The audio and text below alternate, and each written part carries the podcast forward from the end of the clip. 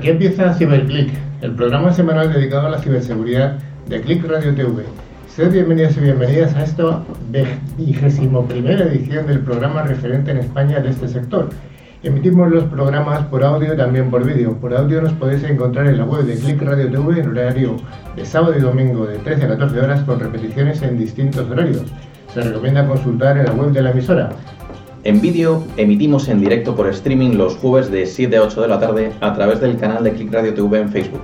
Ciberclick lo realizamos un equipo de expertos profesionales de la seguridad informática, que es una de las áreas, como bien comentamos siempre, de las tecnologías de la información y de Internet de mayor crecimiento y de mayor demanda de expertos.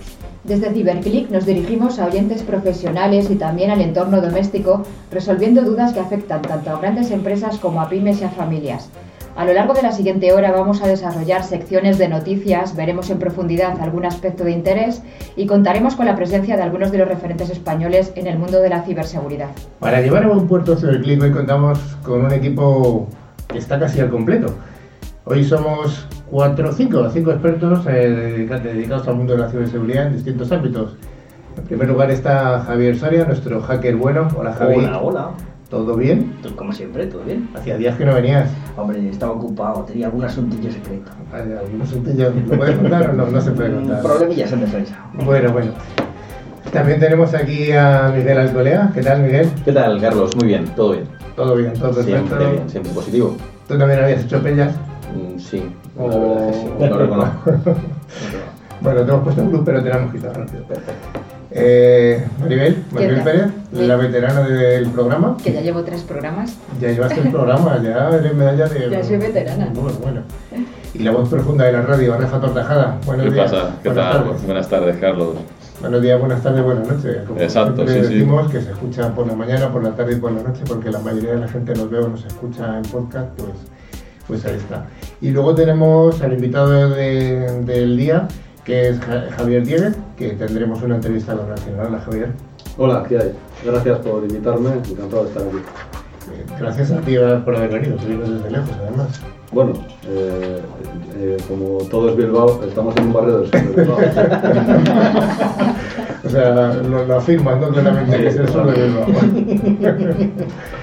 Bueno, pues este equipo está dirigido por quien habla, que soy Carlos Lillo, y esperamos juntos llenar la siguiente hora, 50 minutos lleno de noticias, comentarios, entrevistas y, entretenimiento para que sigáis con nosotros una semana más. Ya sabéis que este programa tiene vocación bidireccional. Eh, tenemos un buzón de email al que nos podéis escribir, ciberclick.clickradiotv.es, un poco trabalengua, ya lo sabemos. Y tenemos canales dedicados en las redes sociales de LinkedIn y Facebook, donde publicamos contenidos y noticias de interés a lo largo de toda la semana. Antes de empezar la sección de noticias, queremos informaros de que al final del programa haremos el habitual concurso semanal. Los dos oyentes que resulten ganadores recibirán una licencia anual del antivirus Bitdefender, facilitadas por Ingecom, mayorista de valor. Cada premio está valorado en 40 euros y solo, y solo hay que responder una pregunta relacionada con el, eh, con el programa, eh, el programa de hoy. Merece la pena estar atentos, ¿no? Yo creo que sí. Sí, sí. Bueno, Miguel, ¿cuál es el menú del día? No lo sé, no hay problema. No lo sabes. Claro que sí, Carlos, vamos a, vamos a ver el menú del día. Eh, noticias de ciberseguridad, por supuesto, es la, la, comandaré yo, en este caso con Javi, por supuesto. Eh, ciberseguridad en la empresa, CERT, es el tema de ciberseguridad en la empresa, que luego lo desarrollaremos. Y luego, pues viene la entrevista con nuestro, con nuestro invitado, con Javier Díez, director del Centro Vasco de Ciberseguridad, ya lo vamos adelantando. Y bueno, finalmente, pues el concurso, que nos, habían, que nos viene anunciado. Thank you.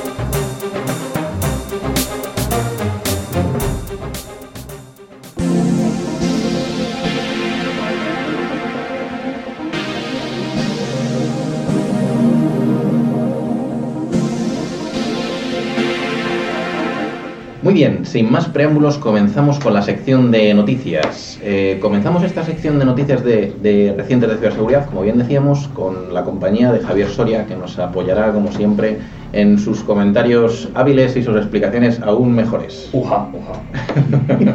la primera noticia que vamos a comentar, que creo que es un poquillo más de, chascarrillo, ¿no? Es sobre seguridad gubernamental, ¿vale? Ya que, eh, bueno, en los últimos días, esta noticia habla de la semana pasada, Rusia envió un equipo de ciberseguridad a Venezuela por protección eh, contra hackers de Estados Unidos. Eh, esto parece de nuevo la, la, Guerra Fría, ¿no? Estamos otra vez, lo que pasa es que no hemos llegado a las armas todavía.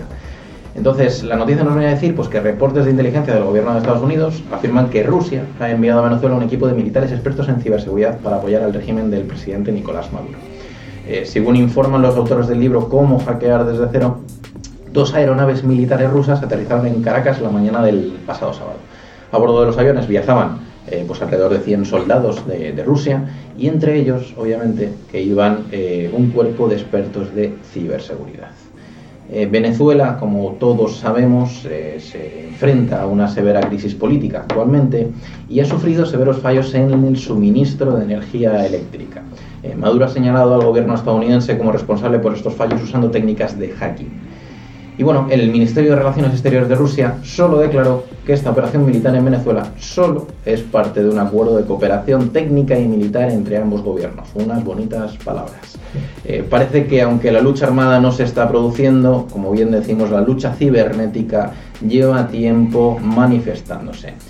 ¿Qué, ¿qué, opinas, Javier, de este guion de, película? Me recuerda a Jungla 5.0, siempre que hablamos de este tipo de noticias, ¿no? Pero es, es la realidad, ¿vale? Es, eh, la lucha gubernamental existe y también en España, obviamente. Bueno, aparte de la lucha gubernamental, en este caso, ¿cómo paralizarías un país? Pues paralizas un país llevando a unas personas eh, que no son hackers, que son ciberdelincuentes, en este caso son personas que saben de seguridad pagadas en el gobierno, entonces ese tipo de personas pueden hacer grandes destrozos, entre ellos eh, fastidiar los contadores de la luz. No es algo nuevo, se ha publicado en varias conferencias, eh, incluso puedes hacer estallar las centrales de la luz, los contadores, es muy divertido. Pero tú imagínate que dejas al país eh, sin agua, sin luz, sin internet, pues ¿qué país es ese? Si ya no tienen comida y no tienen entretenimiento ni servicios básicos. Exacto, es un poquito de causar crispación en muchas ocasiones y pues fomentar al fin y al cabo otro tipo de, de acciones, ¿no? Todo, todo va en esa línea. Hombre, también. dentro del marco que tienen ahora político, ambiental, social, en el cual no hay comida, no hay derechos, no hay libertades, pues si ya le quitas todo lo demás, es una medida de presión muy fuerte. Entonces, los rusos, que son sus amiguitos, pues han llevado al equipo de pseudo hackers. Bueno, veremos a ver cómo acaba, cómo acaba la noticia. Sí, Carlos. Lo curioso es que eh, tengan que desplazarse los ciber, bueno, los hackers buenos rusos, ¿no? No se puede hacer todo desde la red. No sé, o sea, quiero decir, no hay una parte de, de autobombo, de publicidad. Bueno, yo ahí supongo que habrá elementos de control que no debieran estar en red por, por el tema de seguridad OT, que siempre es el, el gran olvidado en este caso. O sea, unas centrales eléctricas, si ya están publicadas en internet o les hacemos una VPN ya contra Rusia, ya sería la bomba, ¿no? O sea, imagínate. Bueno, en este caso, en los servicios primarios de luz y agua hay muchas centralitas OT o IoT, es decir, dispositivos eh, industriales que deben estar no conectados a internet que lo están, que debes estar cerca de la centralita para acceder a parte de ese panel. Entonces, aunque está conectado, no está conectado. Uh -huh. Exacto, puede ser un gran riesgo, como bien comentamos. Eh, perdonad una pregunta, Sí. perdonad que os interrumpa. Adelante. Eh, y teniendo en cuenta cuál es el, digamos, el sector económico más importante de Venezuela, que es la producción de petróleo, eh, que son grandes, estamos en grandes infraestructuras industriales, eh, los ciberataques podrían estar dirigidos no únicamente tal vez a interrumpir la concordia social o la, la normalidad social de aquella manera que está allí, ¿no? sino a lo mejor también eh, hacer daño para la entrada de divisas. ¿no? Sí, y además que en ese mundo, aparte de la entrada de divisas, imagínate que una refinería de petróleo pues le haces estallar y ya no solo es daño figurativo, sino que matas personas. No, incluso vertidos eh, petroleros en el mar, etc. Sí, las, la- las posibilidades son muchas, son infinitas, más bien. Muy bien, bueno, continuamos después de esta noticia gubernamental eh, con el campo de la seguridad en las empresas, que obviamente muchas de nuestras noticias nuestras charlas van orientadas a este tipo de campos, ¿vale? Esta es curiosa porque creo que puede suceder a muchas empresas, ¿vale? Eh, se titula Empleado de TI es despedido y elimina los servidores en la nube de Amazon Web Service de su empresa. ¿no? Esto parece de cachondeo, pero es una realidad, ¿no? Y es una cosa que puede suceder, ¿vale? Para que nos demos cuenta un poquillo de, las- de lo- de los peligros de, de- de lo que comentaremos ahora, ¿vale?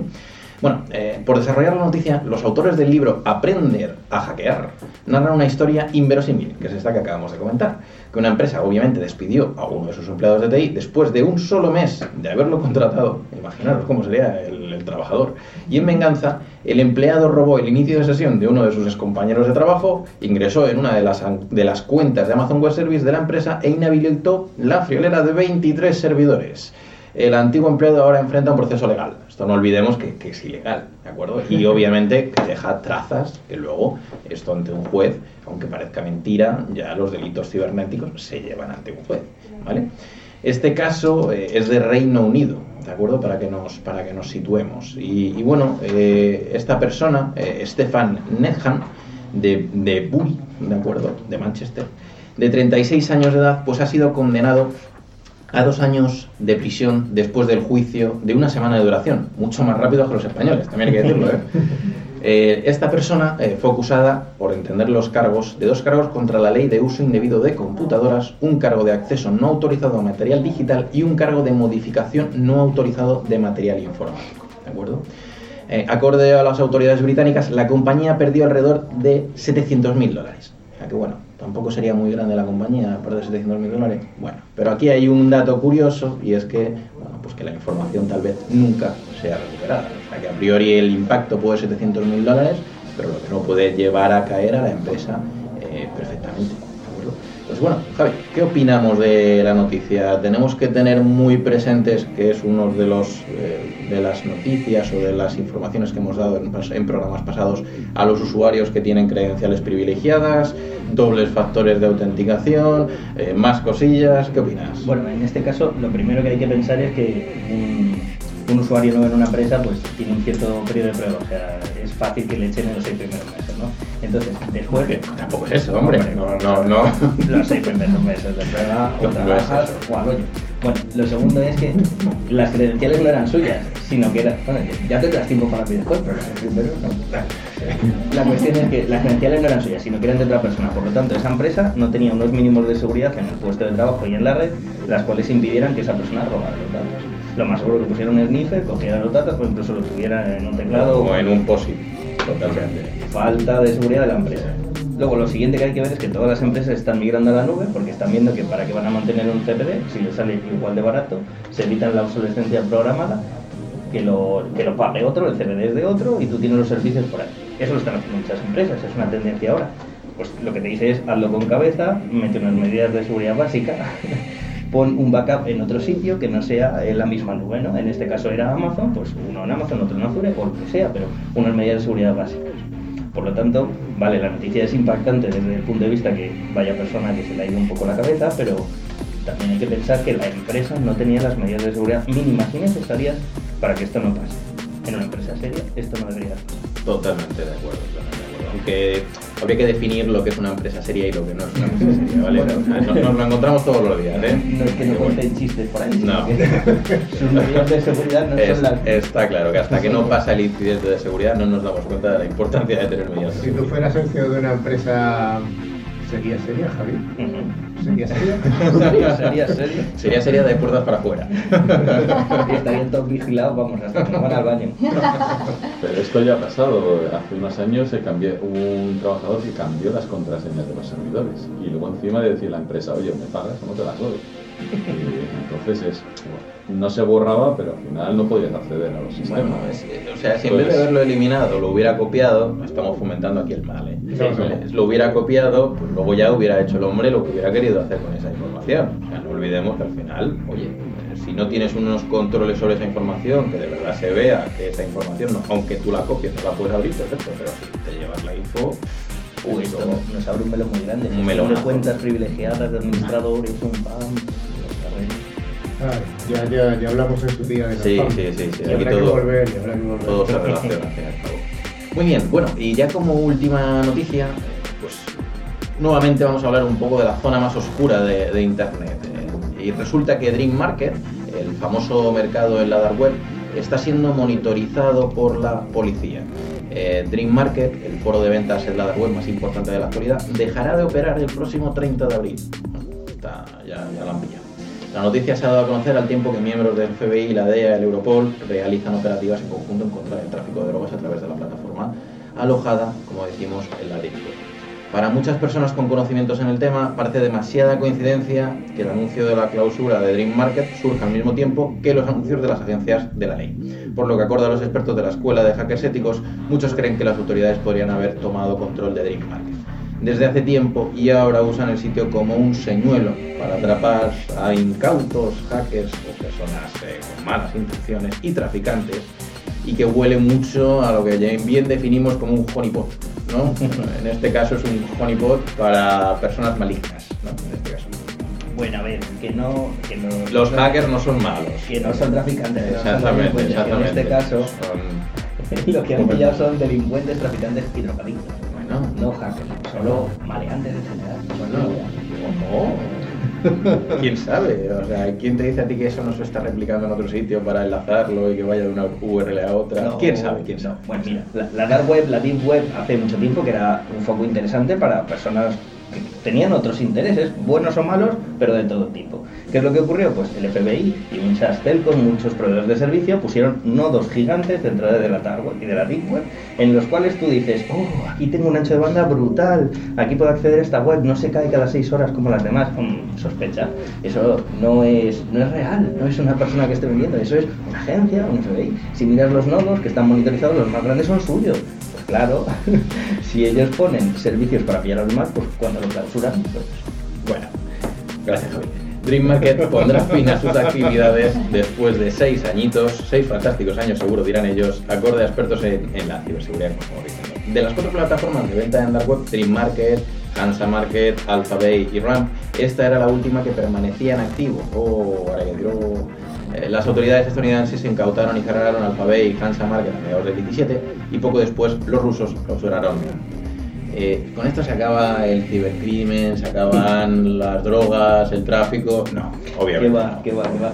O sea, aquí hay que pensar que la dark web es lo que no se accede desde Google, la deep web a través de proxies, y hay mucho. Igual que está este tipo de redes, hay otras. OneSam, por ejemplo, va cifrado, eso todavía nadie lo ha metido más.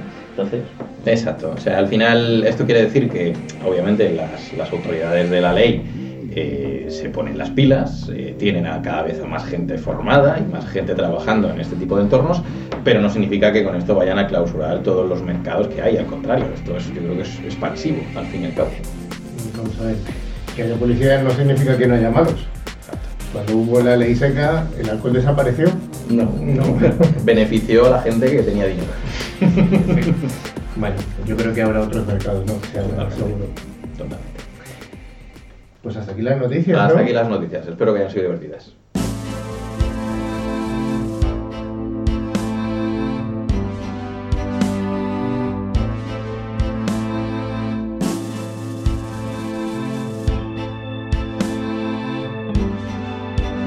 Empezamos con ciberseguridad en la empresa. Hoy damos paso a un concepto eh, del que se habla y que tiene distintos acrónimos. Estamos hablando del CERT. La primera cosa que habría que hacer es definir lo que es un CERT y la definición en español de estas siglas eh, en inglés es el equipo de respuesta ante emergencias informáticas. Ligado a este CERT hay otros acrónimos que, están, que son hermanos o primos hermanos, como son el equipo de respuesta ante incidentes de seguridad, que es el CECIR, o el IRT, el equipo de respuesta ante incidentes. Hay una colección de una sopa de letras aquí interesantes. Rafa. Bueno, pues un CER está constituido por un grupo de expertos que según unos procedimientos de actuación y comunicación hacen de unos usos de los, recursos para proporcionar eh, servicios de gestión de incidentes a una comunidad, a una empresa. Es, eh, dentro de una organización, el CER está compuesto por personas con diferentes cualificaciones profesionales. Eh, no todos tienen que ser técnicos informáticos, sino que cada vez, por ejemplo, hay más lingüistas. Eh, siempre estamos diciendo que eh, los malos no son de al lado, no son de Burgos o de, de Toledo, sino que son internacionales. Para ver muchas veces un malware, eh, está escrito, obtienen textos en distintas lenguas. Entonces, cada vez es más importante conocer pues, el ruso, el árabe, no sé, distintos idiomas. También sociólogos o expertos en administración de sistemas, peritos forenses, importantísimo cuando se hacen eh, todas las pruebas. Eso Javi es un súper experto de, de estos temas. Experto- expertos en malware o reversing. Entonces, todo ese ecosistema como componen lo que los técnicos que, están dentro de un CER. un CER es un equipo multidisciplinar de personas de múltiples, múltiples habilidades, múltiples conocimientos y múltiples lenguas. Maribel, ¿qué hace un CER? Pues mira, tiene varios objetivos. Proveer un punto de contacto único para reportar problemas locales, identificar y analizar qué ha ocurrido, incluyendo el impacto y la amenaza, investigar soluciones y estrategias de mitigación, compartir también opciones de respuesta, recomendaciones, información de incidentes y lecciones aprendidas, coordinar los esfuerzos de la respuesta, finalmente. ¿Y cuál sería el objetivo final de un CERT? Bueno, al fin y al cabo tiene que ver mucho con lo que estaba comentando Maribel ahora mismo, con el qué hace. ¿no? Al final todo se resume en minimizar y controlar el daño producido eh, proporcionar o ayudar a una respuesta y recuperación efectiva de, pues, de, todo lo que haya sucedido. Al fin y al cabo, si es un, impacto, un incidente de seguridad, pues seguro que ha producido pues, algún tipo de, problema. Y obviamente, que esto es esto es súper importante, ¿no? Prevenir que ocurran futuros eventos. ¿Cómo? Pues obviamente que tiene que ser cíclico, es decir, hay que aprender del incidente de seguridad y por ende tiene que ser pues, un, una vuelta de tuerca a qué ha fallado en mi eh, prevención, en la detección, eh, y, evitar pues, que esto vuelva a suceder eh, mejorando las unidades de seguridad. ¿Y qué tipo de servicios proporciona un CER a la sociedad o a las empresas que lo han creado? Eh, bueno, los servicios eh, se pueden dividir en tres fases. Los preventivos son tomar todas esas decisiones para que no se produzca un fallo, bien aprendiendo de todo lo que se han conocido por tu propia experiencia o lo que es la comunidad de inteligencia. Tiene que estar unidos eh, los CER, no, no, vivimos en un mundo en que solo estamos nosotros. Entonces, eh, de asistencia y ayuda para preparar, proteger y securizar todos los sistemas. Importante conocer pues, no sé, las vulnerabilidades de, eh, que se van produciendo para parchear los sistemas, dar, eh, por ejemplo, a toda la gente, de toda la, si es una empresa, dar conocimiento al resto de la empresa de esas vulnerabilidades o bien, si es una administración pública, pues poner eh, todos esos fallos a disposición de empresas mucho más pequeñas que desde luego no pueden permitirse un CER. Eh, también equipos reactivos, una vez que ya se ha producido un evento de seguridad, eh, restablecer el servicio, ver qué sistema está afectado, hacer un forense para ver qué es lo que ha pasado, porque siempre ha habido un, primer un primer enfermo, digamos, un sistema o se ve que alguien ha tenido eh, infectado, siempre te vas a buscar cuál es el, como dicen en medicina, el paciente cero. Al final esto es, muchas veces no sabes si hablas de medicina o de informática, entonces pues tienes que saber quién es el que, por qué se ha producido, cómo ha sido la intrusión, cuánto tiempo ha estado, por eso cuando decimos muchas veces, pues eh, es que los sistemas de seguridad han estado comprometidos durante 200 días, bueno, ¿y cómo lo sabes? Pues entonces todo eso es a través de, de hacer un forense si ha habido una propagación de un malware, cómo puede afectar, cómo se puede aprender para detectarlo, qué herramientas tenemos que tener. Y luego, por supuesto, todos los servicios de gestión, eh, los tickets de, seguimiento, eh, análisis de riesgos, continuidad de negocio, importantísimo. Antes lo que estábamos hablando de tener un backup. O sea, que te, tienen los servidores, ¿dónde tienes un backup? Lo decía Javi. Concienciación de usuarios, importante. Oye, toda la empresa tienes que concienciar a tus usuarios. Y eh, lo hemos comentado, coordinar entre las diferentes unidades y los diferentes CER. Es muy importante y sobre todo cuando ya están involucrados infraestructuras críticas. Esto yo lo veo vital, eh, compartir la información. No estamos aislados, no vivimos en un mundo aislado. Estamos hablando de incidencias, y ¿cuáles serían las fases o ciclo de que tiene una incidencia, Maribel? Eh, empezamos por la fase inicial, que incluye la preparación, la prevención, la detección y el preanálisis posteriormente la fase de contención, erradicación y recuperación, después la recuperación del incidente y por último la actividad que, después del incidente, la reflexión, la documentación pertinente que, lleva asociada. Se eso también incluso, ¿no? En algunos casos. ¿Y cuál es la meta de una respuesta ante incidentes informáticos? Pues son tres palabras, ¿no? Tiempo, coste y daño. Y todo tiene que ser lo menos posible. Y al final yo creo que esa es la meta. Eh, aunque luego obviamente el coste dependerá de si hemos hecho un buen análisis de riesgos y lo hemos cuantificado. Si no, el coste será el que el consultor de turno diga que, hemos tenido, ¿no? esa es la problemática de, las empresas al final, ¿de acuerdo? Pero vamos, tiempo, coste y daño, minimizarlo. Tres palabras. Exacto. Claramente. ¿Cuál es la diferencia entre respuesta a incidentes contra manejo de incidentes? Bueno, la respuesta a incidentes, toda la parte técnica, eh, todo lo que se realiza para analizar, detectar, defenderse y responder a, un incidente. Eh, mientras que el manejo de incidentes, más bien los procesos y acciones, procedimientos eh, que se deben manejar y administrar cuando, para llegar un incidente, un incidente de manera efectiva y, y poder aprender, es lo que eh, se ha comentado antes, eh, tenemos que aprender de lo que nos hayan hecho y luego eso plasmarlo en una documentación que, eh, para que los, todos los procesos de la, de la empresa puedan girar alrededor de esto. Javier, aunque no es tu momento, ¿tienes algo que aportar? Porque yo creo que te estás mordiendo la lengua.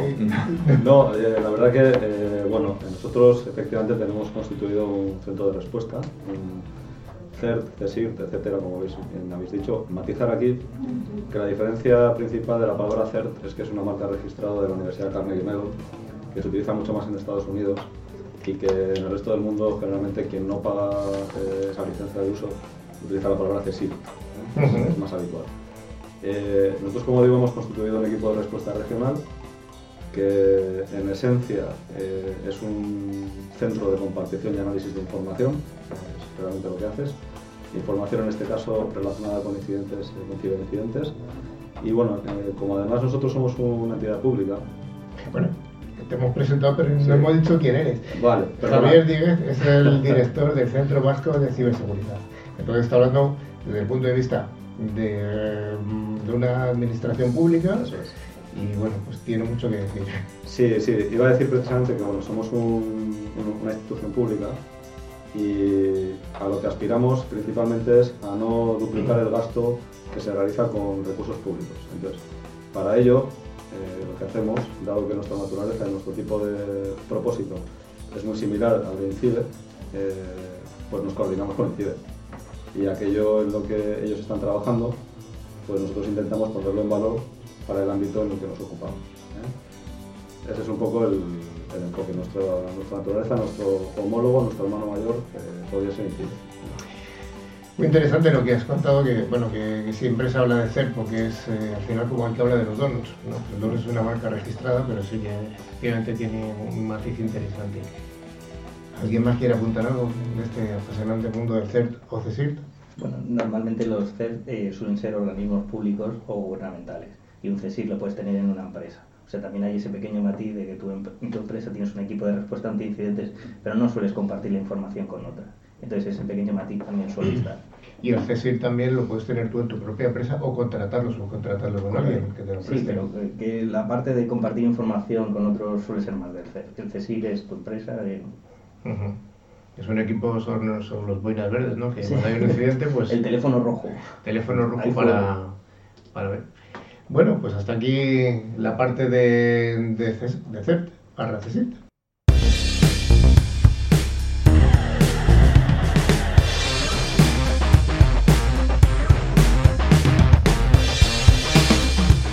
Gracias por seguir aquí al otro lado. Vamos a continuar Ciberclick con la entrevista a Javier Díez, que ya ha intervenido y que es el, como hemos dicho antes, ya es el director del eh, Centro Vasco de Ciberseguridad. Eh, viene en inglés habitualmente cuando se encuentra.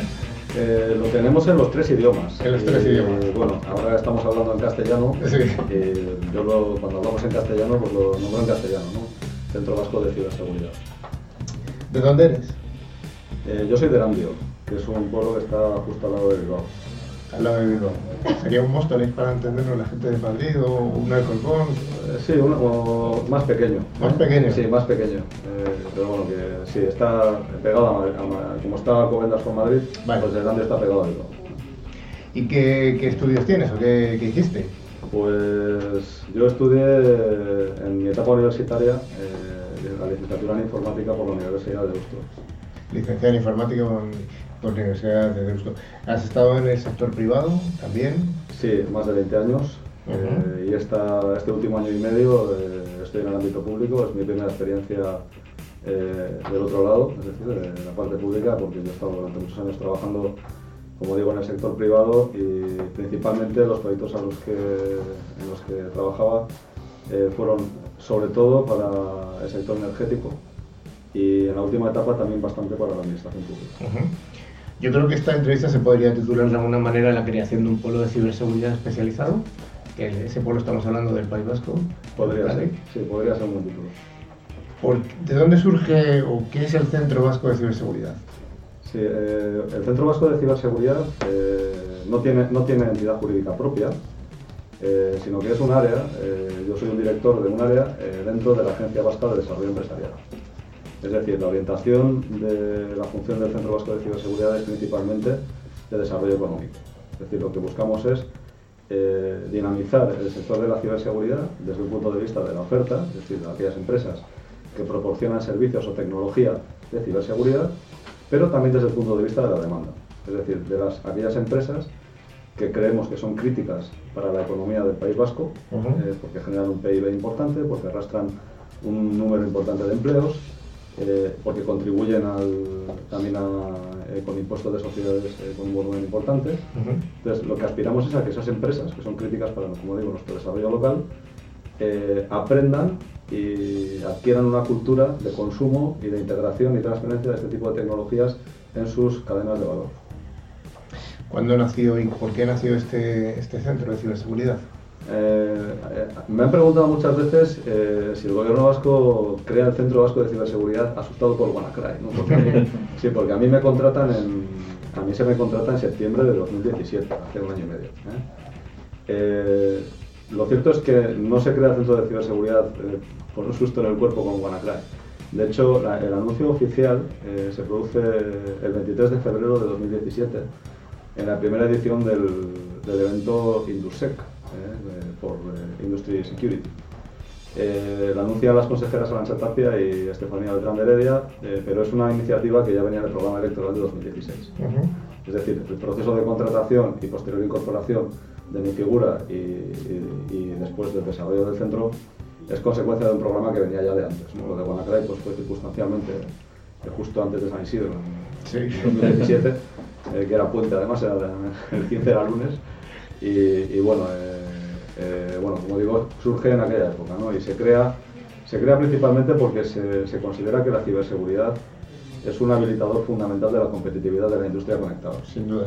Entonces, eh, el País Vasco tiene una estrategia regional de especialización eh, que está promovida por la Unión Europea, lo que se ha llamado la RIS 3 eh, en las regiones. Es la Estrategia Regional de Especialización Inteligente, por sus siglas en inglés. Y en el País Vasco los sectores estratégicos que se definieron fueron la fabricación avanzada, biociencias y electricidad, energía, energía en general. Entonces, eh, son sectores que tienen una naturaleza muy industrial, muy OT, como se ha mencionado anteriormente, no Operación Triunfo, sino Operational Technologies, ¿eh? a diferencia de la, IT eh, habitual. Y, bueno, lo que, lo que nos gustaría es eso, que la ciberseguridad fuera un habilitador que convirtiese nuestras empresas más competitivas o que mantuviese esa posición privilegiada que tienen ahora mismo eh, en los mercados internacionales. ¿no? Están reconocidas como empresas de, un nivel tecnológico vanguardista y quisiéramos mantener esa posición. ¿Cuáles son las principales funciones que os han encomendado al Centro Vasco de Ciberseguridad?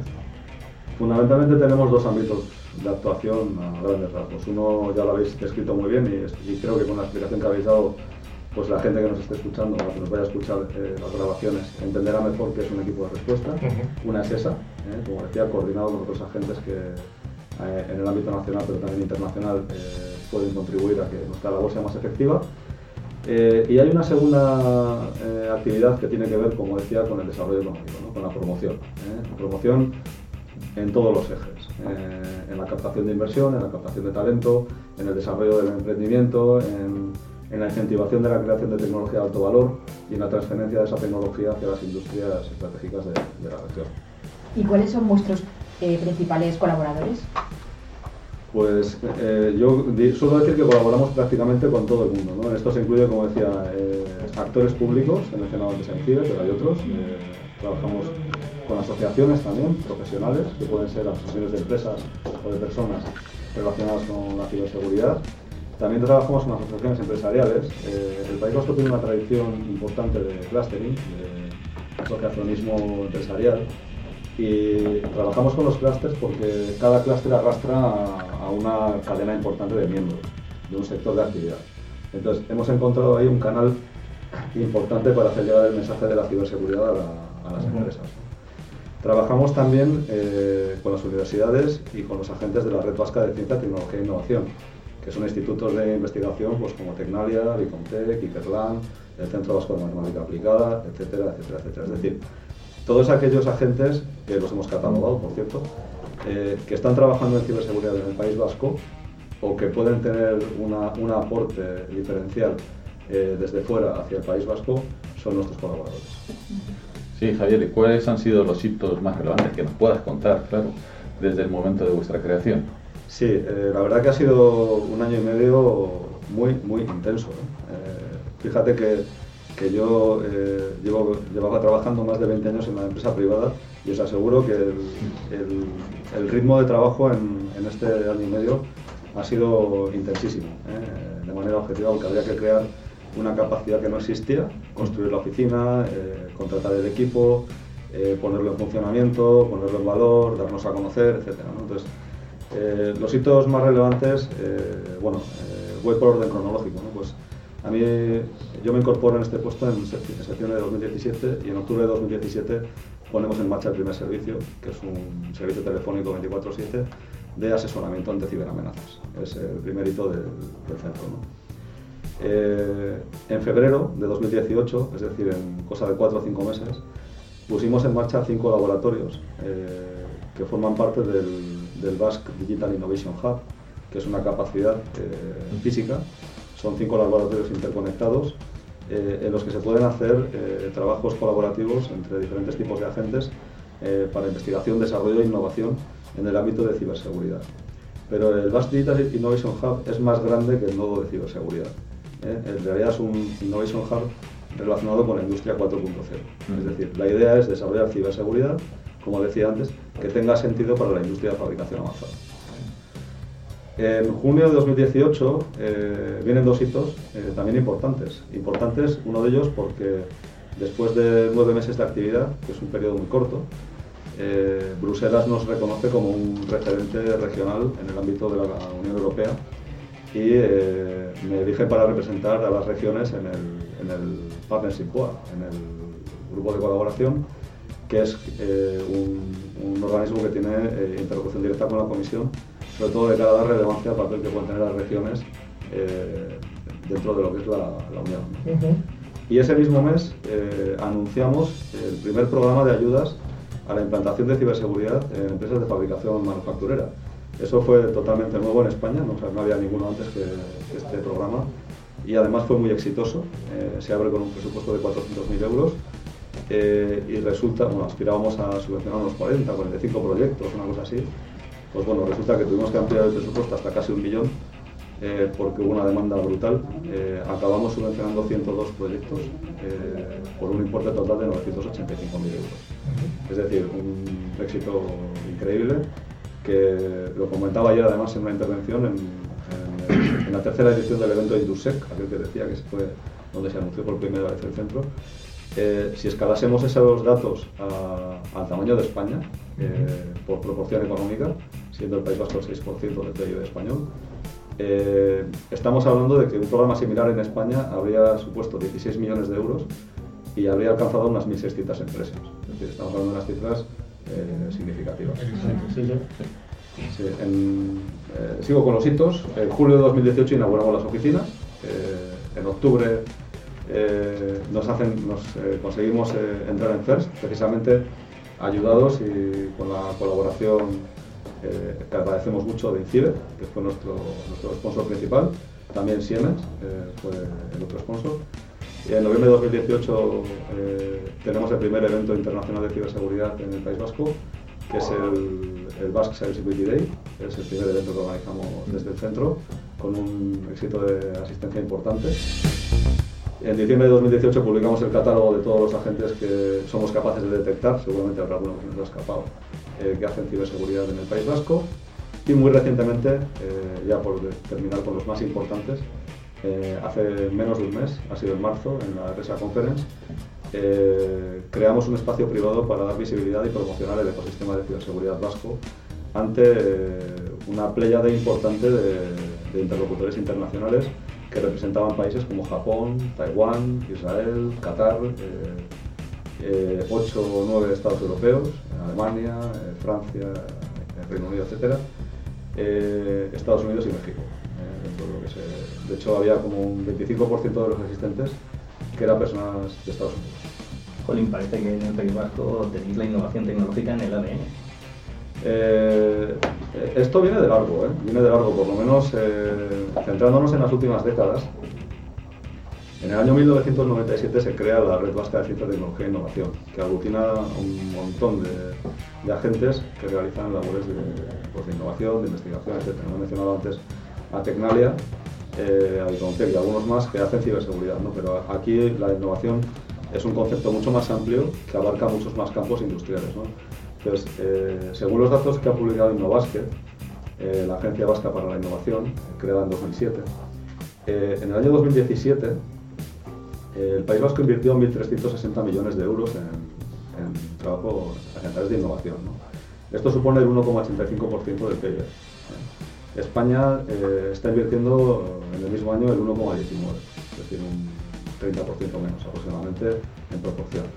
Estamos aún así, eh, no estamos contentos eh, porque estamos eh, sensiblemente por debajo de la media europea, que estaba en 2017 en el 2,07%, es decir, estamos a una distancia de aproximadamente dos décimas de lo que es Europa. nuestra aspiración es recuperar los niveles que teníamos en 2012, donde estábamos unas centésimas por encima de la media europea. hay un crecimiento importante en los últimos dos años. Eh, estamos esperando a ver cómo salen los datos de 2018 cuando eh, que los publique. Eh, pero la idea es seguir estrechando la diferencia que tenemos con la media europea e intentar superarla, eh, como digo, como estábamos en 2012. La verdad es que en, el caso español, bajo mi punto de vista, hay tres, grandes polos desde el punto de vista de innovación de la ciberseguridad, de que va este programa. Uno es Madrid por motivos obvios, el otro es el País Vasco y otro es eh, línea hacia abajo, Andalucía. Andalucía, Málaga, Granada tiene un polo interesante. ¿De dónde crees que viene esa innovación? Mm, te la he preguntado un poquito, Javi, pero ¿por qué? ¿Por qué ese polo tan importante? Aparte de lo que hagáis vosotros de la administración pública. Sí, eh, hay, como digo, hay una tradición importante de, emprendimiento. Eh, en el País Vasco eh, Típicamente se han creado muchas empresas, eh, se ha aspirado mucho a generar empleo local. Eh, hay grandes casos de éxito, como el caso de la Corporación Mondragón, que es, una gran cooperativa, la mayor del mundo, y es, eh, creo, el décimo mayor grupo industrial de, España, auténtico monstruo. pero en el caso de la ciberseguridad, yendo a lo pequeño, yo creo que hay tres hechos para mí fundamentales que, derivan en lo que tenemos ahora alrededor de la ciberseguridad en País Vasco. Eh, el primero es cuando Panda, eh, Panda Security se crea en Bilbao en 1991, es decir, cuando todavía no, ni se hablaba de ciberseguridad, ¿eh? hace casi 30 años. Es mucho tiempo. En este sector es, una vida. Posteriormente, en el año 2002 se crea S21sec, otra de las grandes empresas referentes de canas de la ciberseguridad en España, y ambas todavía existen. Es decir, son dos, dos empresas que llevan una trayectoria de décadas eh, y que bueno, al final ha sido una, una gran, eh, un gran caldo de cultivo de talento, eh, pues que en determinados momentos ha habido personas que han decidido emprender aventuras nuevas, profesionales, crear empresas, etc. entonces uno que sale de Panda, otro que sale de Panda, otro que sale de S21 empieza eso a crecer, pasan los años y nos encontramos con lo que tenemos ahora, con un montón de empresas que hacen ciberseguridad. Y el tercer elemento para mí es la Facultad de Informática de la Universidad de Deusto, precisamente. Eh, no porque sea la única o, porque vayamos aquí a, hacer publicidad, sino porque es una de las primeras que se crea en España. Eh, es decir, eh, la, primera, la primera noticia que se tiene de esta escuela es del año 70. Estamos hablando de antes de que yo naciese, que ya, ya está bien. Entonces, esa escuela deriva en la Facultad de Informática en el 79, que es cuando es reconocida por el Ministerio como una Facultad de Informática. Es de las primeras de España porque la primera fue la de la Universidad Complutense de Madrid, que se reconoce en el 76. ¿eh? Pero esos tres componentes, la creación de Panda Security, la creación de C21SEC y la alimentación constante de talento a través de una facultad de informática desde las primeras etapas de, esta disciplina profesional, creo que es lo que produce que eso, 20, 20 y tantos años después tengamos este tejido en, han marcado dos o tres embriones que, producen ese, polo que es, real, que es real y hay muchas empresas eh, industriales eh, especializadas en la ciberseguridad que tienen origen vasco, que siguen siendo vascas. Y, ¿Tú cómo aconsejarías a alguien crear una startup o un nuevo embrión? ¿Darías algún consejo? Sí, el, primer consejo que le daría es, eh, si vas a crear una startup de ciberseguridad que crea tecnología de alto valor, y que está dirigida a procesos industriales, que me llamen. que me llamen porque estamos encantados de, tener ese tipo de iniciativas en la región. ¿Y si estamos hablando de, una startup en otra región, le des algún tipo de cobertura o, al menos le, te llaman y vas a dirigirle a alguien? Nosotros, nosotros tenemos, o sea, eh, tenemos una carta bastante amplia y diversa de, servicios para el emprendimiento y para la innovación, ambas cosas. ¿eh? Hay, para la mayor parte de ellas, eh, para poder ser beneficiado de la mayor parte de ellas, tienes que tener el establecimiento principal, el CIF, vamos a decir, o un CIF en el País Vasco. Eh, sin embargo, hay otros programas, otras iniciativas muy exitosas, eh, como es la aceleradora BIND 4.0, BIND, que significa Basque Industry. es una plataforma, una aceleradora internacional de muchísimo éxito y que está teniendo una repercusión importantísima a nivel internacional, porque es una call eh, donde más de 40 grandes corporaciones industriales establecidas en el País Vasco, que son, puede ser Mercedes Daimler, ABB, Michelin, eh, eh, Irizar, este tipo de empresas, lanzan un reto de negocio a la, comunidad emprendedora o a la comunidad de innovación. puede ser de ciberseguridad o no. Ha habido tres ediciones con diferentes proyectos de ciberseguridad, en la primera cero, en la segunda cinco, en la tercera seis, es un tema que va creando cada vez más inquietud eh, y es una call que se lanza a todo el mundo. Eh, si, os, conectáis a la web, a www.bin40.com, eh, está en inglés. Es decir, ahí pueden concursar startups de la India, de Israel, de Japón, de Holanda, de cualquier lugar. Entonces, lo, que se, lo que se proporciona es una plataforma donde cualquier startup que puede no estar en el País Vasco puede responder a esa call con una solución innovadora para ese reto de la industria.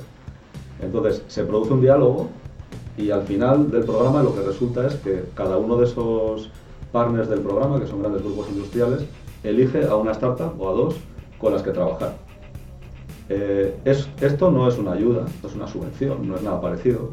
No hay dinero público. Eh, desde lo público lo único que hacemos es eh, promocionar este, este, campo de juego. Pero los que juegan realmente son la empresa industrial y la empresa startup. O sea, es una especie de intermediación. Eso es. Y, lo que resulta al final es que la empresa industrial contrata a la startup. Es decir, esa startup tiene por primera vez un contrato con un gran grupo industrial eh, internacionalizado y que puede capitalizar comercialmente para futuras oportunidades de negocio. Esa es, realmente la magia está ahí. Bueno, ¿qué queréis ser cuando seáis más mayores? ¿Qué tenéis previsto a corto plazo? Corto plazo quiero decir a lo largo de este año. ¿Qué te gustaría hacer en los próximos pues estamos relacionados. ¿eh? Para este año eh, yo tenía cuatro grandes objetivos. El primero era eh, hacer un impacto importante de promoción para dar visibilidad del ecosistema vasco de ciberseguridad. Eso ya lo hemos hecho en la RSA Conference. Estamos preparando alguno más. estamos viendo si, hay algún mercado target que pueda ser interesante para una masa crítica importante de, empresas de ciberseguridad de, de País Vasco y estamos viendo si podemos preparar alguno más antes de final de año. Pero bueno, ese era uno de los objetivos. Eh, el segundo objetivo estratégico para este año es consolidar el posicionamiento internacional que hemos conseguido como región, eh, hablando de ciberseguridad. El tercer objetivo es hacer la segunda edición de nuestro evento, del Basque Cyber Security Day. Y el cuarto, y desde mi punto de vista más importante, y es el que además nos va a definir eh, cuando seamos mayores, como bien decías, el cuarto es el desarrollo del plan estratégico del Polo de Ciberseguridad Industrial Vasco.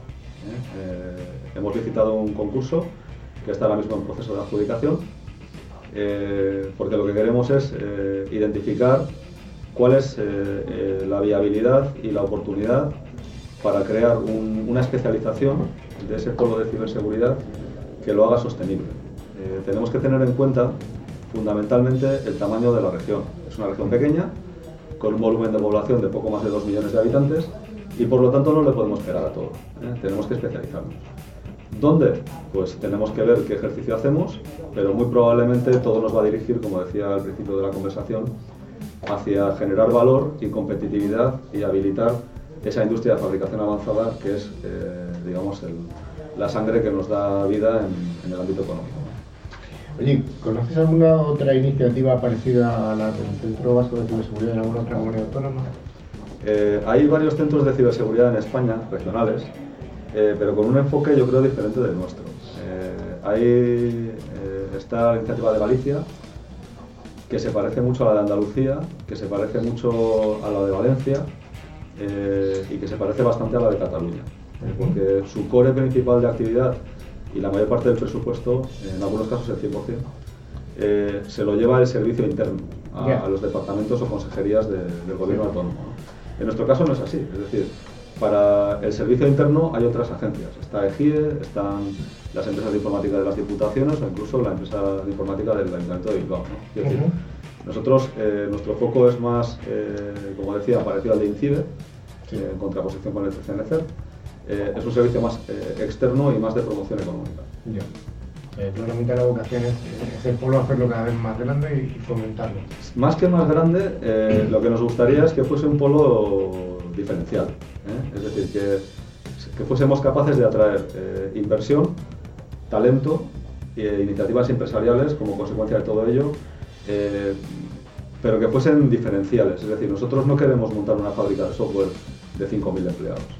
Lo que queremos es que haya 5, 6, 8 grandes players mundiales con centros de innovación muy especializados de 30, 40 personas, pero que hagan cosas que no se puedan hacer en otros lugares. Bueno, Javier, pues yo no puedo hacer otra cosa que desearte el mayor de los éxitos, porque creo que es una iniciativa buena, muy buena. Yo creo que ha tenido muchos frutos eh, aquí en España, un montón de empresas eh, que, que han desarrollado toda la seguridad. Empezar con Panda, seguido por un montón de ejemplos que no vamos a nombrarnos, pero que sí que conocemos todos. Así que, bueno, muchas gracias por venir.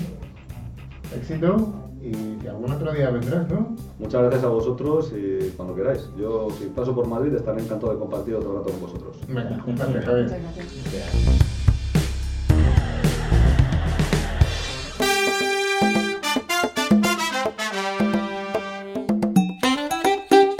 Pues llega el momento del final, el momento del concurso. Gracias a Ingecom Mayorista de Valor, vamos a sortear las dos licencias anuales del antivirus con calidad profesional Bitdefender. Egecom es un distribuidor español especializado en ciberseguridad y dentro de su amplio catálogo de productos cuenta con Bitdefender para la defensa avanzada de los puestos de trabajo o endpoint. Rafa, ¿tenemos ganadores de los antivirus de la semana pasada? Por supuesto, los ganadores de la semana pasada fueron Ireguiki de Alicante y Cristian Marcet, que no nos ha dejado de dónde es. Así que, bueno, enhorabuena a los premiados y les enviaremos su premio por email. Recordaros que las licencias se deben instalar en las 24 horas siguientes de la recepción de este mail. Miguel, pregunta fácil o difícil para esta semana. fácil, fácil. Luego me hablando con el paso del programa. Estás, ¿eh? Te estás cada vez volviendo más blando. ¿eh? Sí, sí, bueno, yo creo que la universidad donde estudió nuestro invitado oh. puede ser puede ser sencillo si han prestado atención. ¿Y si no? Y si no, pues vuelven a escucharlo. Para concursar deberéis enviar un mail a nuestro correo ciberclick.clickradiotv.es indicando nombre, dirección, teléfono y contestando a la pregunta que ha hecho Miguel. Bueno, entre las preguntas correctas sortearemos dos ganadores admitiendo esas respuestas hasta el 28 de marzo de 2019. Rafa, ¿te acuerdas de la pregunta? A ver, a ver, sí. Eh, Miguel ha puesto fácil. La universidad donde estudió Javier, nuestro invitado. Bueno, pues pedimos el nombre, eh, eh, pedimos el nombre, dirección, correo, que no siempre nos da la dirección, y bueno, simplemente enviar el correo electrónico. Muy bien, os recordamos que tenemos abierto eh, por nuestro email para cualquier duda o sugerencia y también mantenemos abiertas nuestras páginas de LinkedIn y en Facebook, donde publicamos noticias y avances sobre el programa, además de fotografías, el vídeo del programa y otros documentos de interés. Os recordamos que podéis escuchar este podcast y los de los programas anteriores a través de plataformas como iVoox, Google Podcasts o Spotify, buscando la palabra clave Ciberclick. ¿Algo que decir, Javi, que te veo con ganas? No, que iba a cerrar el programa yo como el otro día. bueno, estimada audiencia, hasta aquí ha llegado Ciberclick. Esperamos haber cumplido nuestra parte del contrato y que el programa haya cumplido con vuestras expectativas. Un abrazo a todos y a todas y hasta la siguiente edición de Ciberclick. Hasta luego. Hasta luego. Adiós.